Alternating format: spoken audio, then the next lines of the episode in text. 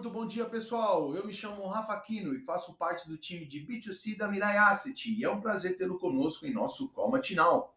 Hoje é quarta-feira, dia 30 de novembro e vamos com as principais notícias do mercado.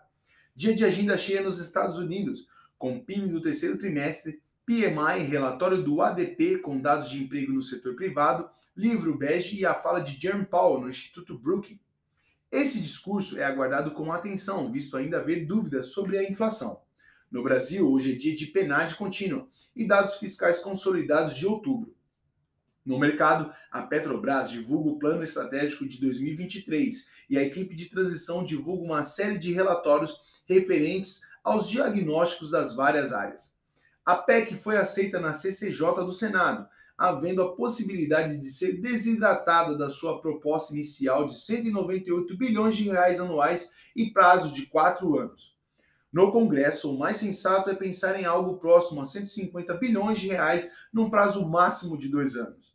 Seu trâmite só começa mesmo na semana que vem, sendo o prazo final dia 15 de dezembro.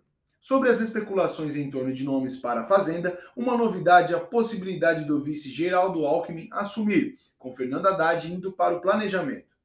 Outros nomes correm por fora, como Alexandre Padilha e Rui Costa ex-governador da Bahia, considerado um bom articulador político. Voltando à agenda do dia, no Brasil a PNAD contínua, estimulada pela criação de vagas para Black Friday e o Natal. No trimestre até outubro deve recuar a 8,5% da PEA contra 8,7% até setembro. Pelo lado fiscal, o superávit primário previsto de 26,9 bilhões no setor público consolidado de outubro.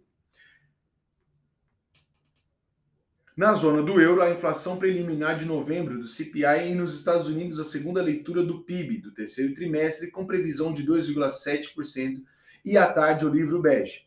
Antes do payroll na sexta-feira, saem hoje os dados de geração de empregos privados, o ADP com a criação de 190 mil vagas em novembro e o relatório de outubro sobre emprego JOLTS, também a medir o mercado da mão de obra. Temos também o PMI medido pelo ISM Chicago a 47 em novembro as vendas pendentes de imóveis em outubro e com previsão de 5,5% os estoques de petróleo do DOI ao meio-dia e meio.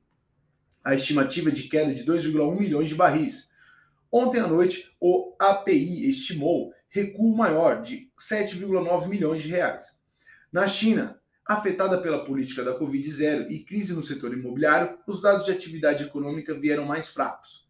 O PMI industrial passou de 49,2 2 em outubro para 48 em novembro, e o PMI do setor de serviços de, de 48,7 para 46,7 de um mês para o outro. Pessoal, essas foram as principais notícias. Tenham todos um excelente dia e ótimos negócios!